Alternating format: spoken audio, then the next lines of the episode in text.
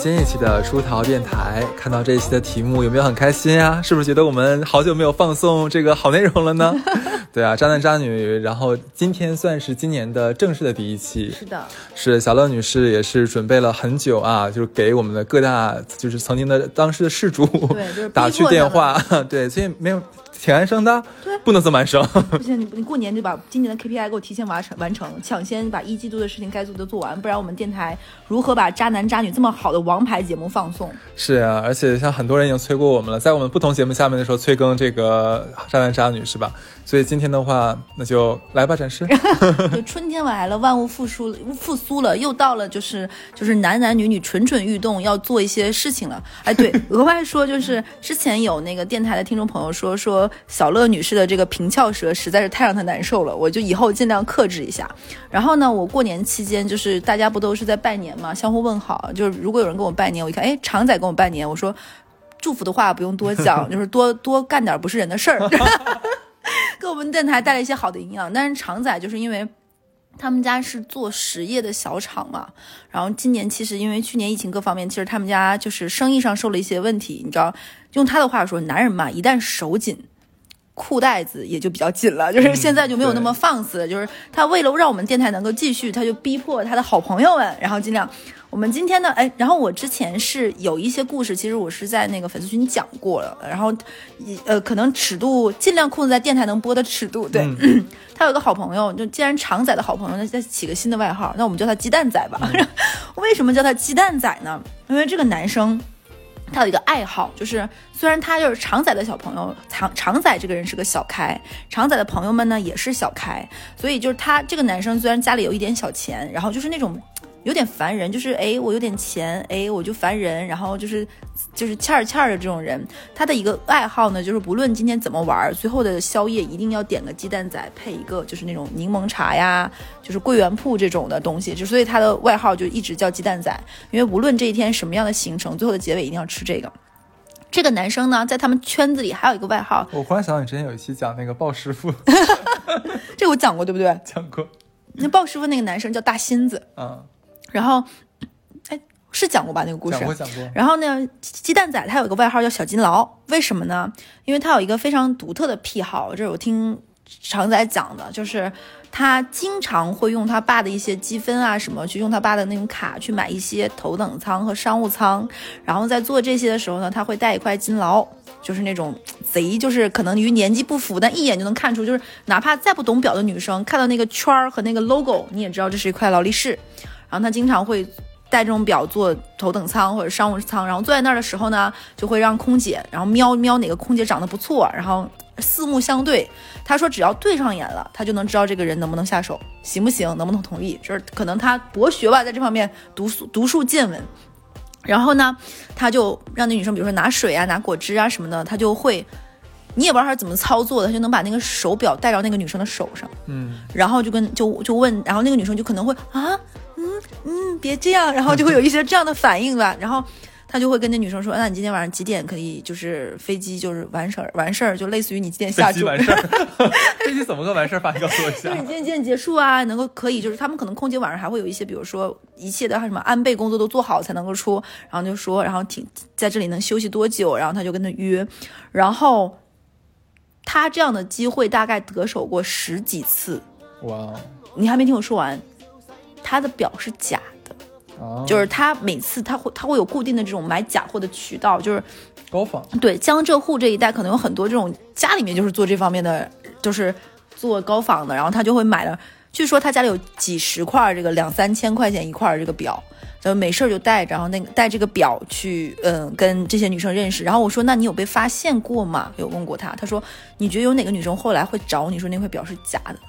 还真不找啊，真的没有。他说没有被找过，就是没有被当面对质过那个假，就是这个亏吃了你就只能自己认栽呀。人家没有跟你说这块表是真的呀，人家也没说许诺你什么呀。对，我我难道你要承认你是因为这块表才跟我在一起的吗？嗯，太 cheap 了。对啊，就是你这个事情就到这里，你就只能自己暗自咒骂这男的，从祖宗十八代就只能这个样子。然后呢，有一次。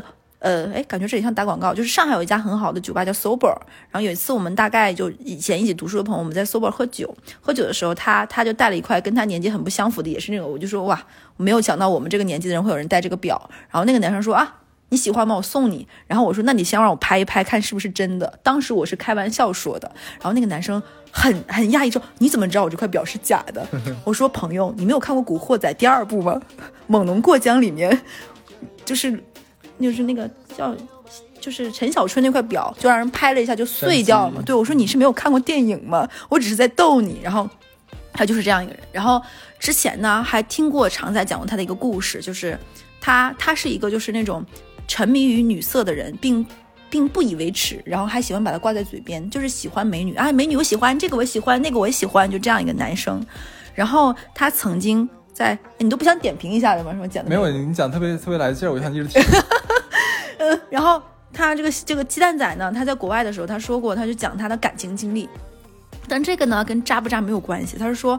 之前大家是聊一个什么话题的时候，他跟那个常仔说，他说他觉得女孩子有什么爱好啊、兴趣啊，有有一些女生会标榜，比如说她会有一些什么特别的地方，她都很正常。因为像他这种谈过很多恋爱的男生，就会对这种事情驾轻就熟，就这种老狗逼嘛，所谓的，对，就是就很懂，就是每个女生不都得标榜什么吗？就是啊，我喜欢，比如说在床的左边睡，我喜欢我的床能对着阳光，我喜欢怎么怎么样。说的女生标榜是标榜这个呀？就我举个例子，就会有一些独特的这种小爱好、小癖好或者什么样，或者是说我。我我比如说我必须弹钢琴，弹什么品牌的钢琴？哦天哪！有，这就是他说他有个女 女生朋友一定要买，就是叉叉我都没有听说过的某个国家那个品牌的钢琴，然后一定要怎么怎么地，然后住酒店一定要是朝哪个方向的房间，做什么，就是很多这种奇怪。他说他从来都觉得女生有点小癖好蛮好的，就是你只要理解他，或者是装作理解他，尊重他，他就会很开心。因为大多数男生，尤其是憨憨直男，都会 好矫情啊，好讨厌。但是你如果但凡。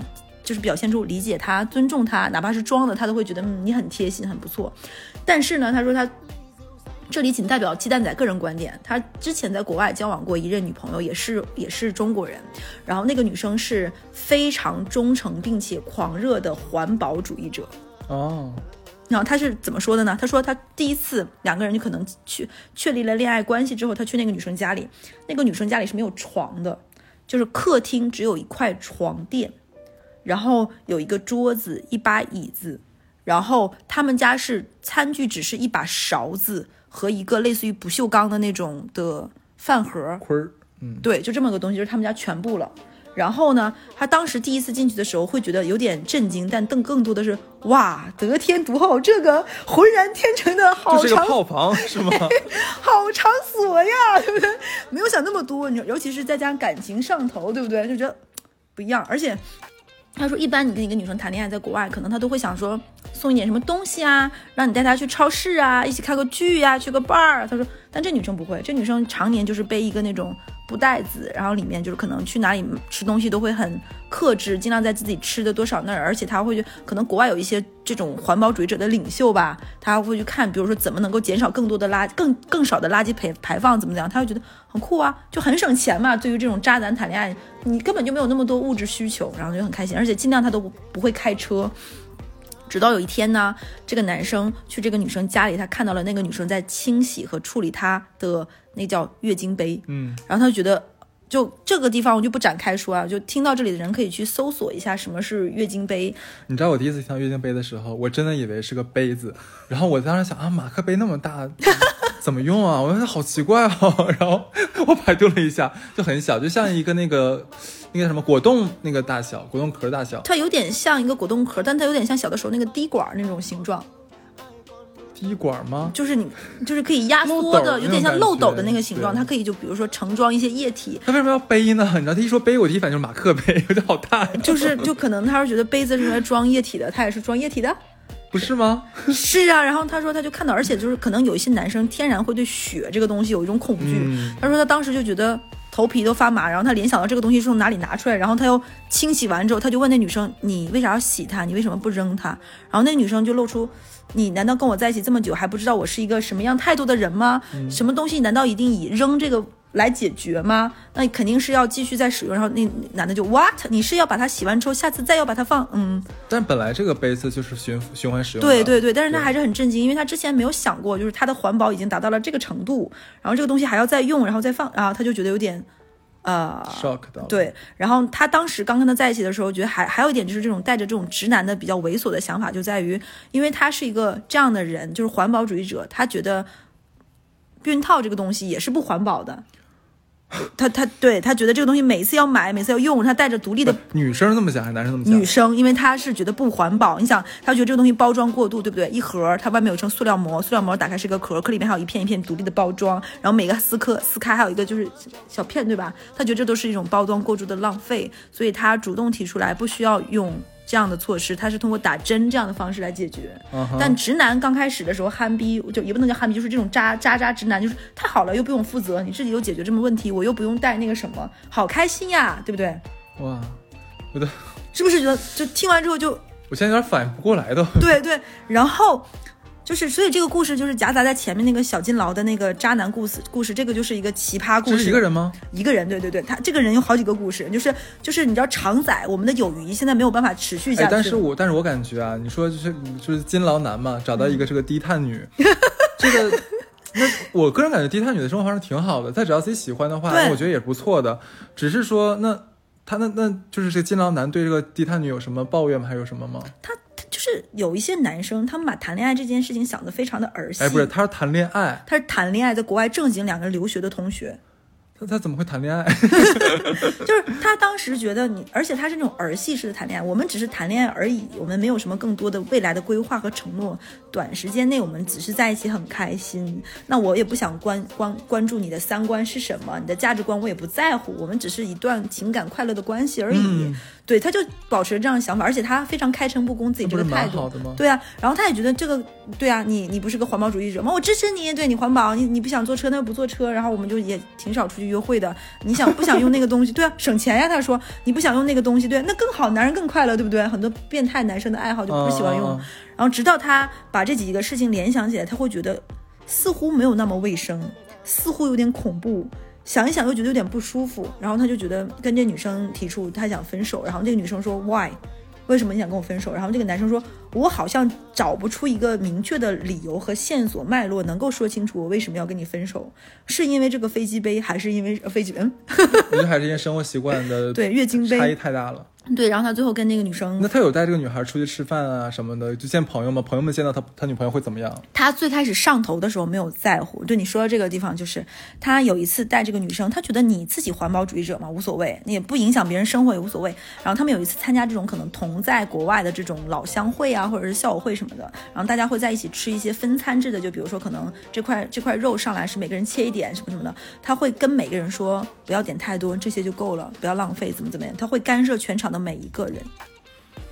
不是西餐不都是自己点自己一份儿吗？有一些有一些那种 bar，就比如说他会来一个人说，哎，这个你要不要？哦然后就是然后再过来问一个东西你要不要，就类似类似于那种自助 bar 一样那种他。这种很强势的，就是要求你不要点，还是说是就只是建议一下？不，他会类似于你够了吗？你现在吃这些够吗？还需要加吗？你不觉得这个问题就已经有点就是关你屁事。有点压力的？就是可能我就是想每样吃一小口，可能每个人就是，嗯，然后她她她男朋友当时就觉得有点有点要面子。对，有点上头，尤其是这种有点大男子主义的男孩子，就是觉得你是不是有点太那个什么？你管好你自己就行了。这些人吃不吃什么，对对吃多少，跟你有什么关系呢？然后那个女生说：“这是我的态度，对不对？这是我标榜的，我也不能叫标榜，这是我的生活态度，这是我的生活方式。我希望这种为什么地球会变得这么怎么怎么样，就是因为大家的，我希望能够由我带动大家都去怎么怎么样。嗯 那声音，那声音有点搞笑。然后，然后，但是你知道刚开始，然后我就问了一个问题：这女生好看吗？好看，好看，很好看我。就知道，不然他早忍不了了。色字头上一把刀，就是因为好看，对啊，只要好看的话，其实什么都能忍。真的就是舒服了，就是舒服了，真的是。什么什么月不月经杯，舒服就行。这就是前面就是上头舒服了，这就是。然后，然后呢就觉得实在不行。然后那个女生就是，你知道这种很较真儿的人，你跟他分手，他 OK，但是你要告诉我你为什么分手。但是你不告诉他，憋死他。就是他会，你就他就会一直来跟你就是来讲道理，撕扯是吗对，撕扯。然后你跟他讲道理，这个事情就非常的缠绕。我是因为这个月经杯吗？然后因为这个月经杯，那你是不不不尊重我环保的这个理念吗？那我没有不尊重，那你不尊重你没有不尊重我，那你为什么接受不了这个月经杯吗？然后就就这是一个你就说我嫌你埋汰。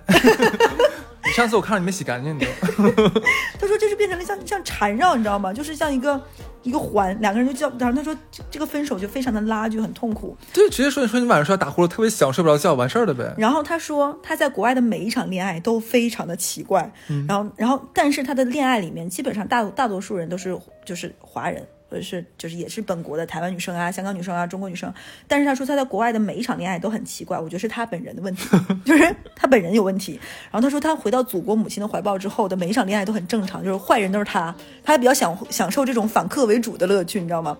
他不过有一说一，要插一嘴，就是像你说这种低碳女这种生活，我觉得一般人其实是很难跟他就玩到一块，去，又生活到一块，除非说是同道中人。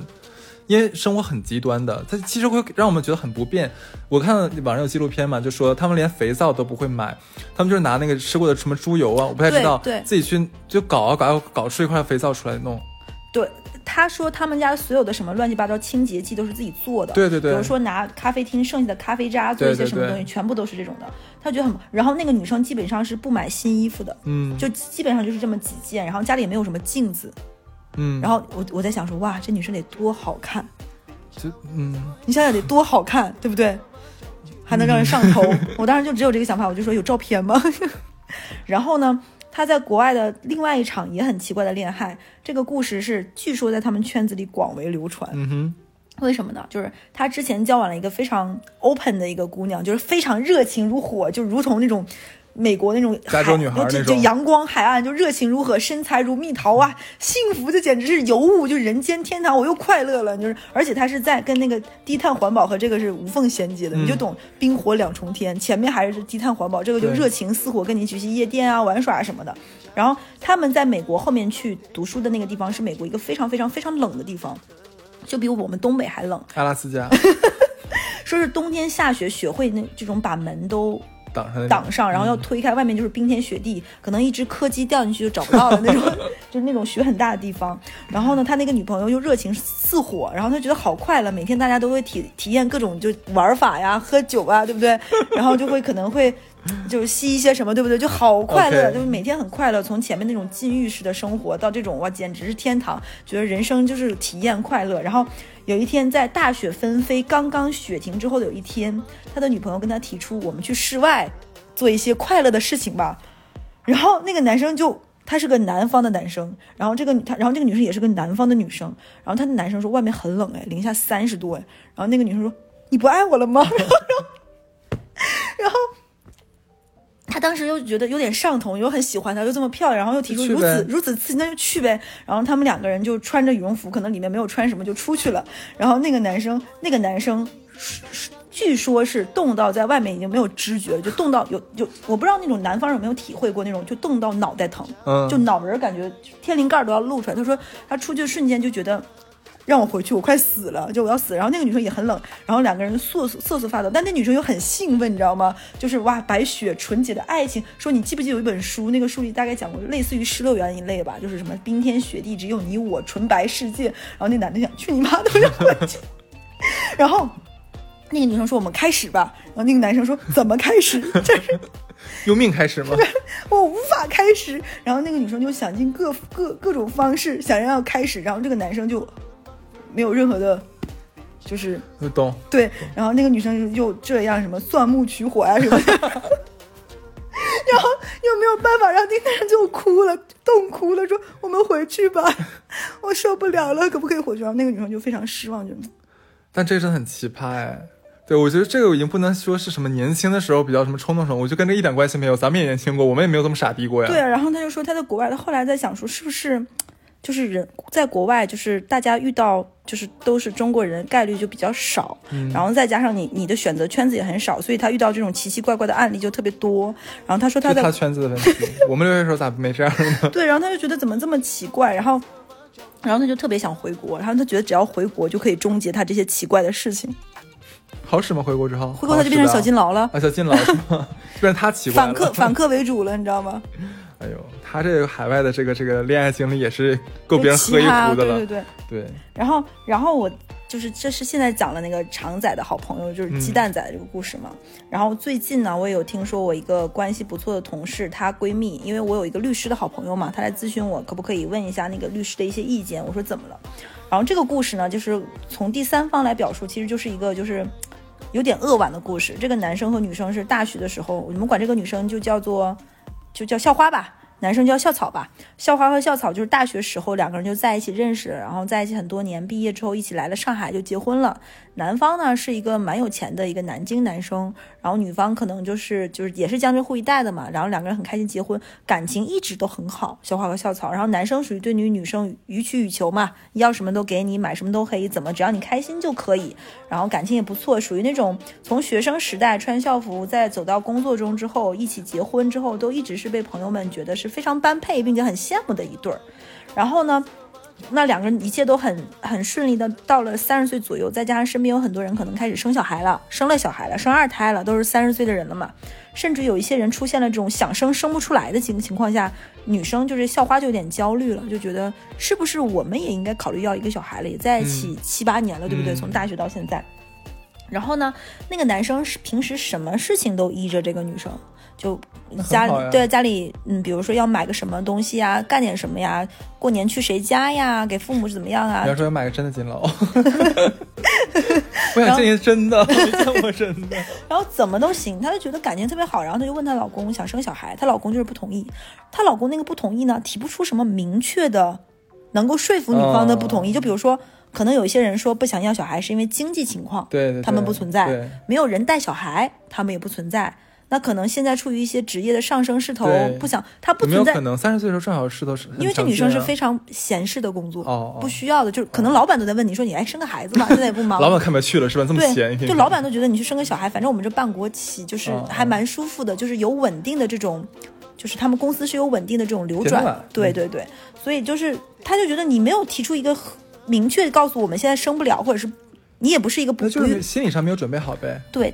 她就不太懂为什么，她甚至于想带她老公去看看那种心理医生，就对于孩子的恐惧，感觉她好像她老公也没有对孩子的恐惧，就是对什么侄女啊、外甥女啊也很亲，所以她就一直想不清，她就为什么不想要孩子，还是说不想要这份责任等等。然后她有一次就可能跟公司里的一个姐姐聊天，那个姐姐聊天说，你要不要回去看看你老公的手机？可能外人不太适合提这样的建议。但我觉得可能你翻一翻他手机，偷偷看一看，查一查，可能有你想要的答案。这个姐姐挺会啊，也是咱听众吧？呃，然后那个她就回去，她当时没有想那么多，她觉得我老公很爱我呀，怎么会呢？她就真的回去翻了她老公的手机，不翻不知道，因为她从来都没有翻过，因为觉得感情特别好，浓度特别高，然后发现她老公不但。跟公司里面的同组新来的小女同事两个人卿卿我我，但没有那种到底发生什么实质性关系的实锤，就暧昧，对暧昧。就比如说那个女生刚来，然后这个男生会帮她写一点小程序，然后让她工作更轻松啊，跑个跑的跑个 Excel 更容易呀。然后两个人会说一些，比如说下午这个时间，我们俩一起偷偷出去买个下午茶，你别跟别人说呀。然后那个女生今天痛经呀，男生给她买了红糖呀，怎么怎么样。包括那个女生可能是租房子，这个男生还会去帮她去他们，当然他看到的只是去看。看他们去他们家帮他装一些，就是租的房子里面什么架子啊，什么发生什么谁知道呢？然后两个人还会说一些今天很想你这种话，就已经超出了肯定是男女同事之间的界限了。然后后来发现她老公不止跟一个人这样，嗯，然后她就跟她老公说了，她老公如释重负，第一反应是，既然你早就想好，对她老公说，既然你发现了，那也没什么好瞒着了。然后我就是这样的一个人，我就我就是想这样。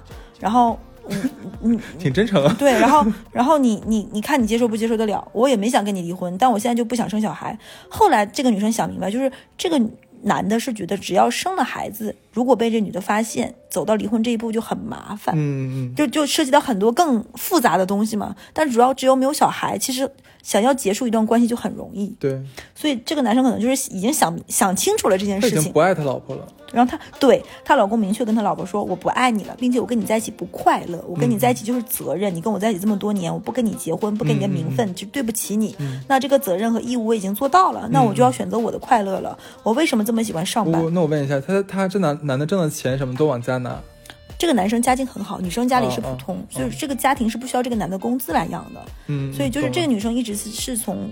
还是依靠着夫家。对对嗯然后那个女生当时就很愤怒啊，就说我有你什么出轨的证据。然后那个男生说，我们也是读过书的人，出轨的这个证据并不影响财产的分割。对，然后他，然后那个男生说，那既然你这么蠢，非要这个样子，那无所谓，那我以后就不顾及你了，我我想怎么样就怎么样了。嗯，然后这个男生就说说我跟他聊两句天，都比跟你回家躺在一起开心。就是跟那个单位小姑娘聊两句对，就是我就下班为什么不愿意回家？我就不想回来看你这个样子丧气巴拉的。大家谁工作不忙呢？凭什么就你回家跟我抱怨这么多？我上班不忙吗？嗯刚那个小姑娘上班就算那么忙，都记得晚上下班的时候提醒我，她她开的是特斯拉嘛，提醒我车要充电，怎么怎么样，知道我比如说开车的时候不舒服，会给她买那种颈枕啊什么。他说你嗯你哪记得这么多？怎么怎么样？他说我都不想跟你计较这么多，就是因为我这份被缺失的东西，我在外面自己想办法找补回来的。嗯嗯我才没有跟你发火，你看是不是自成一套理论体系？嗯，然后还跟他还跟他说，不是，但他不爱了，为什么不直接离婚呢？他觉得麻烦，为啥要离婚呢？就涉及到财产分割是吧？也不是，就是我也现在也没有那么着急要小要小孩，你我跟不跟你结婚，继续还是跟不跟你离婚，啊也不影响我现在的生活。他等于说，其实我就是不没有跟你之间没有爱情了，但是咱们之间还有这么长时间的一个相处的时间，我们还是有情在的，但不是爱情了。对，这么过着也没有什么，嗯但是我又不想跟你就是在就是说有有个孩子什么这种、嗯投入更多，我就不想了。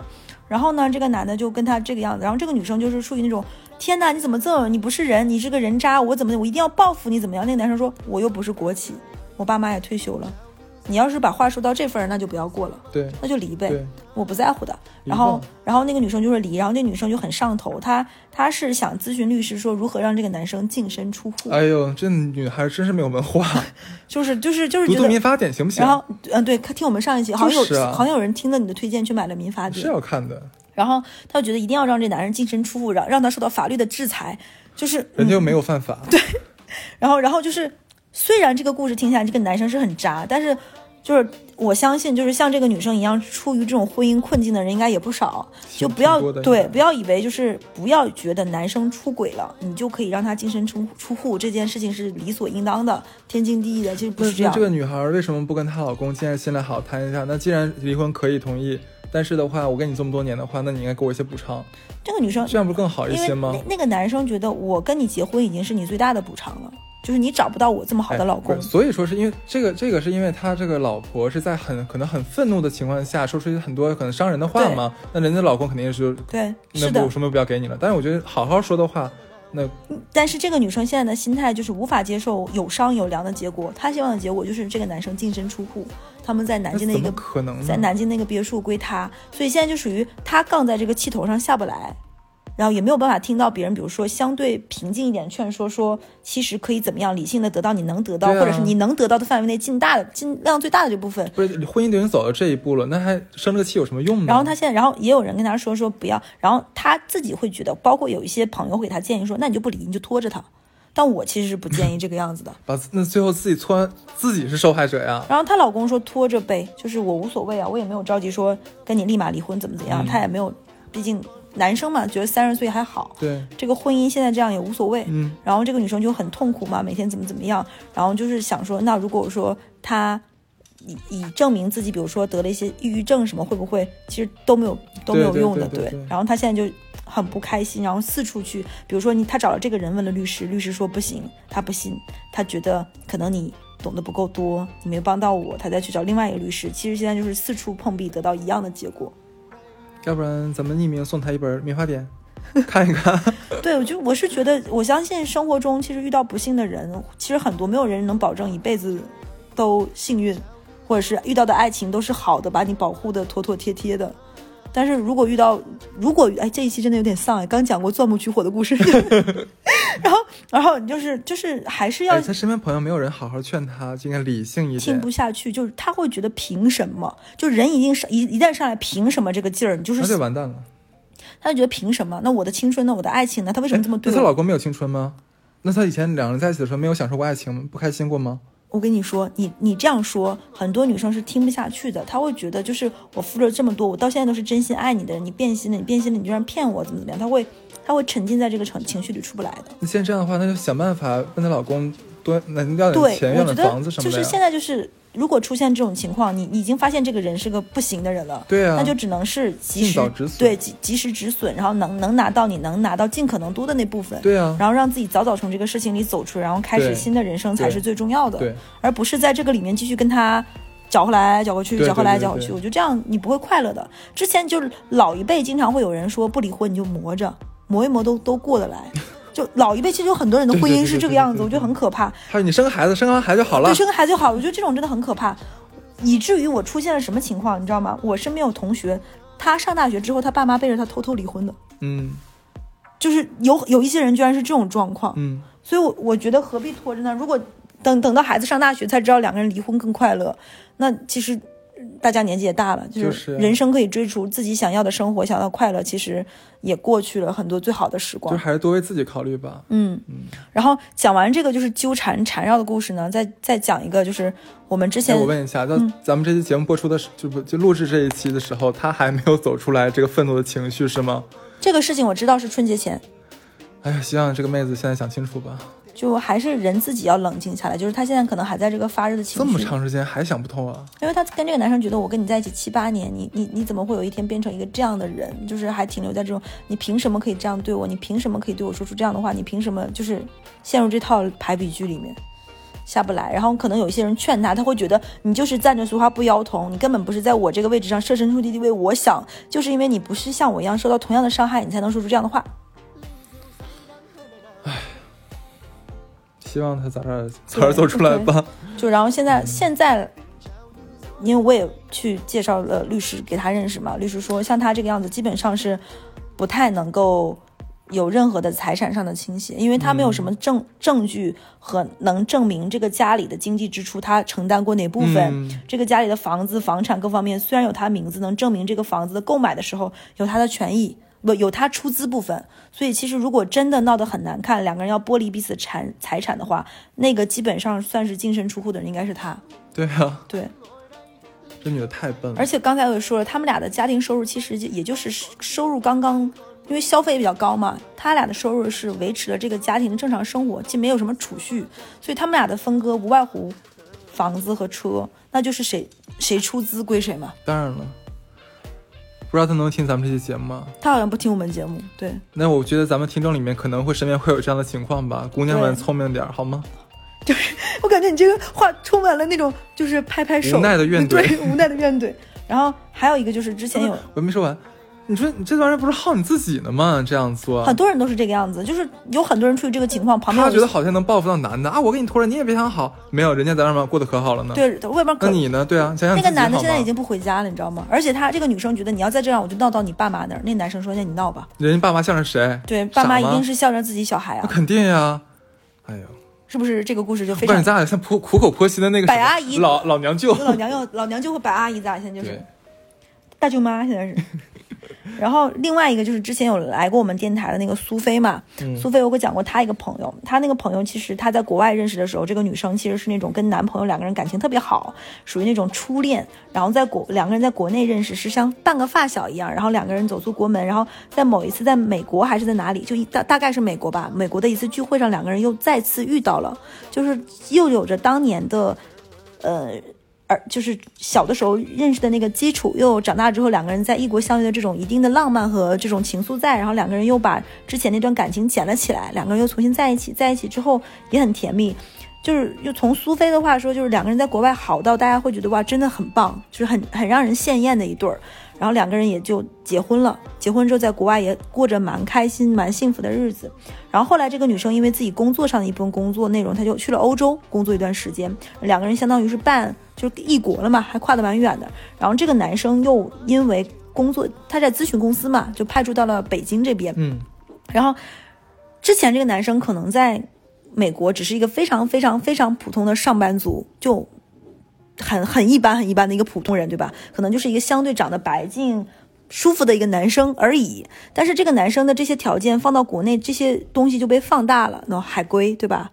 就在国外的，然后有着这种很很强大的这种很深的这种海外背景，在国外的这种咨询公司非常优秀啊，很洋气，很很这样那样，就是带着很多很多很多这种的泡泡一样的光环，就会还蛮被别人崇拜或者推崇的。嗯那可能他从国外的这种小白的状态、普通人的状态，一下子跃升到国内这种光环啊、中心啊，这个男生可能也沉醉于这种这个过程里面。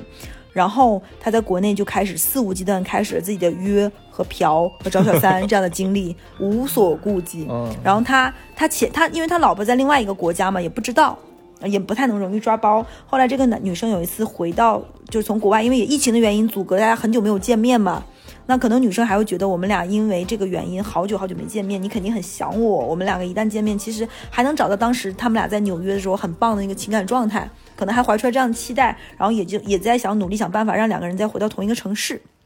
然后两个人就回到了同一个城市，那个男生根本就没有丝毫的要顾及他这段时间的这样的一个经历。女生回到了他们在北京这个男生的房子里，发现什么别的小三小四的衣服扔的哪都是，他的一些就是作案的一些东西啊、内衣啊什么的都留在那里。不是她老公知道她老婆要回来，没有收拾一下。对，知道也没有收拾，就他无所谓。他觉得这男人他俩不不是相爱的吗？就是这才是比较妙的一点，就是曾经是相爱的，回国又不爱了。就回国可能这男生找到了一些更快乐的、更 happy 的事情，让他觉得比相爱更让他来上劲儿。开闸了是吧？对，就是觉得哇，其实好像很多事情在国外没有那么容易，没有那么简单，也没有那么多人好像很爱你，觉得你很棒。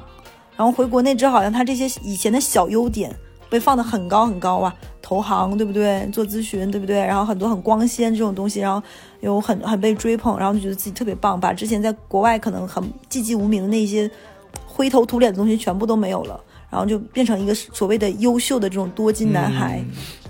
然后他老婆就跟他说，就很生气嘛。这男生说：“我也没想好，我也没想过要跟你离婚，我也没想过要跟你又，是这句话？对我也没有。”就很多男生就是很这期怎么回事？张口即来这种可怕的言论，真的是我也没有想过跟你分手，就是但是就这个情况，他们总结了对，情况就是这么个情况，事情就是这么个事情，你看咋办？问题抛给了女方，对 我也没想离婚，女方低头看了看地板，我也没想好，对对，你就你哎呦，有的时候你就觉得这话都不是人话，怎么他们就能张口说得出来？对啊，我我如果我是女方的话，被他们这么一问，可能我就懵逼了。哎我，是啊，对我么说我？也怎么说呢？就是然后女生说你不要脸，可能男生说你要是这么说，我也没有什么别的，我也没有什么。对我也没有什么别的办法。对，然后女生现在，因为他俩现在是相当于正是在国外领的嘛，嗯，然后那个女生又现在因为疫情各方面又回不去美国，那如果他们离婚，其实相当于要是走一个蛮繁复的这样一个诉讼的过程。如果男方选择拒不接受，或者是他的律师各方面，可能他们俩这个离婚要打个几年这样的一个情况，就是也还蛮难受的一件事情。但我觉得也蛮妙的，一回国一开闸就对老婆这个样子，这是让我挺想不到的事情。这个这个应该结合那个，就是我那个喜欢在出租车上讲故事的，可能他们换了一个新的地方，他们就是我是一个新的身份，你知道吗？天哪，那这个哥也讲了很多故事是吗？可能，他可能跟他每个约约约的对象都编了一个新的身份。但是让我觉得很极端是什么？他，你想，你刚才讲一点，他老婆回到北京他的房子之后，发现里面全都是各种其他女人的衣物，对很私密的那种，甚至是是让我很接受不了。我觉得即使说再不爱了，但吃相没有必要这么难看。可能有的时候人就把自己打碎、放纵自己，这种这种有点类似于他其实也是在作践他自己。我说实话，他他太原子还把自己打碎，说重组，就是就是他可能就是很享受这种，你拿我怎么办？没有办法，我就这样了。这他妈是人话吗？有有一些人就是这个样子。我之前有在不是我的我的问题是什么？这得多不爱啊！我就觉得里面带有恨吧，才能做做到这个这个。我觉得他不爱自己，太难看了我觉得他这样都不爱他自己，你不觉得吗？我就就是挺爱自己的那么多但凡他爱自己，爱爱惜一点自己，比如说在外面的名声怎么样，他也不会做到这份儿上。他不是带家去了吗？也没在公共场合，在雪地里面。就他他他的他的，因为他跟他他跟女生两个人是相当于从小就认识嘛，对吧？那相当于父母也认识。那如果你做的这么难看，其实你的父母老家的亲戚也都知道嘛，甚至两个人同样的同学圈子、交际圈子都知道你是一个。不但玩玩的还这么乌糟糟、乌央八糟的事情，就是他也没有爱惜他自己啊，他也不在乎别人怎么看他呀，就是因为这件事情已经超出了，就比如说，可能因为男生和男生之间会有那种损友关系嘛，就比如说，啊，一个男生听说另外男生一个出轨了，可能就可能会想到，哎，你的出轨对象漂亮吗？哎，你挺厉害啊，对不对？嗯但是他做的事情已经比这个尺度再超过了，就过界了，就你已经不尊重你的配偶了，你要伤害他，作践他。其实我觉得他都他也不爱他自己，他也不爱惜他自己。没有，我觉得他我这点观念我跟你不一样，我觉得他可爱自己了，他只是不爱他老婆。他是行为艺术是吗？他是 其实你说名声这东西重要吗？隔段时间的话，不该怎么样怎么样吗？也你想。你你想，很多人的话，离了多少次婚，你觉得他找不到，还能找，他还能找到再下一任的？可我觉得离了多少次婚不倒不是什么，就是他可能因我说是离那种三四次、四五次那种。就是，但是像他这种，就把这件事情弄那么难看，就是也不卫生呀。对不对那用那个什么月经杯 也，不 行，我们这一期会不会被别人说说我们不懂？可能可能会那个没有月经杯是个好东西。它首先它我知道的啊，它应该是在那个非洲地区还有印度是的使用的比较多，因为那边的话可能成本比较高，就是它没有办法那么那么频繁的换那个卫生巾，因为中国还有很多地方没有达到卫生巾自由，这个我可以理解，而且它可以循环使用，其实的确是低碳的，嗯，这个是，但的确我们好像从感官上感觉好像你总是来回来回洗洗再用，来洗洗再用，可能你怕你没有消毒消干净嘛，对会有这种感受，对，反正反正就是这个故事，我当时听下来，我就是这个故事让人感感觉到，除了觉得他渣之外，是觉得他有点太不顾及了，就有点太放肆了。嗯你都不懂他放肆的理由是什么。就为什么有的人做一些行为的时候，你都不能懂他，就是比如说你他上老婆是把他游戏皮肤全卖了吗？还是怎么的？怎么能恨成这个样子？这游戏皮肤得多贵，就不能理解。而且就是，哎，我觉得这是报复行为，你不觉得吗？这已经不单纯只是挑衅了。你很难深究他的动因到底是为什么。如果说这个人没有被被，就比如说这个男生没有被这女生伤害过，你都不能理解他这么做是图对，啥。所以我就感觉是不是还有什么内情没有挖掘到？我觉得这完全是报复。正正常男人即使出轨的话，也不会吃相这么难看。哎，但是有一些人真的，就就刚才我跟你说的那个那个女生，那个女生的哪个哪个？就是上一个故事，就是老公出轨了，然后她问她老公，就翻她老公手机出轨的那个校花校草，她老公说被你发现我出轨，我如释重负，我以后可以肆无忌惮了。哎，人家是至少是藏着，被被女的主动挖出来了。他这个是明明面上，就怕你看不见。我要怼在你眼皮底下，对啊，不可思议！哇，男 男人真的是奇怪，有管叫杨乐吧？真的真的好奇怪啊！还是小。小小叫小丽还是叫杨乐？我们为什么要在开年的，就是这个期，就就这一期《咱人渣女》讲这么多奇怪的故事？我们每期不都这样吗？对我们，我们对我们后面还再去问问鸡蛋仔小有没有新的故事。我觉得这期的故事，我觉得就不是那种大劲爆，但是都很值得讨论。嗯，就是我觉得这一期故事里面让我觉得很诧异的是后面两个故事，我也是你，都有种不太理解为什么。嗯，其实我觉得那个阿拉斯加雪地雪地那个啥那个也是挺精彩的，对，让人百思不得其解。对纯白世界说这个话就何必呢？是，就好像是两个南方人来到了东北，然后一定要舔那个栏杆一样，哎不能懂。我以前一直以为这个是开玩笑的，前两天我看有一只猫舔，也沾上了 是北方的猫吗？外国的。就是我以前一直以为这是逗别人玩的，后来发现基本上每个东北小孩小的时候成长过程中都有这个经历。我也舔过呀，对，然后就是嗯因为东北如果舔铁门，你的舌头会粘在上面，拿不下来；要么你要很用力的撕，你的舌头会掉成血皮；要么你的妈妈足够爱你，会一边骂你一边那。我想知道，那这个就是那个呃，吃相难看男，他现在离离了吗？没有，还没有离是吧？他老婆也想跟他拖着吗？就是因为他俩在国外领的证呀，就是他俩但已经开始准备这个程序了吧？对就已经要走，但是这个程序走起来就刚才也说就比较复杂和漫长。让咱第二个故事女主角校花听一听第三个故事女主角的故事，好不好？人立刻止损。唉就我我觉得谈恋爱这件事情，还是婚姻这件事情，还是要先爱自己，保护好自己，然后不要太上头。嗯，蛮心疼第三个女主的，嗯太可怜了。我都不知道我要看到这个场景的话，如果是她的话，我会什么样子？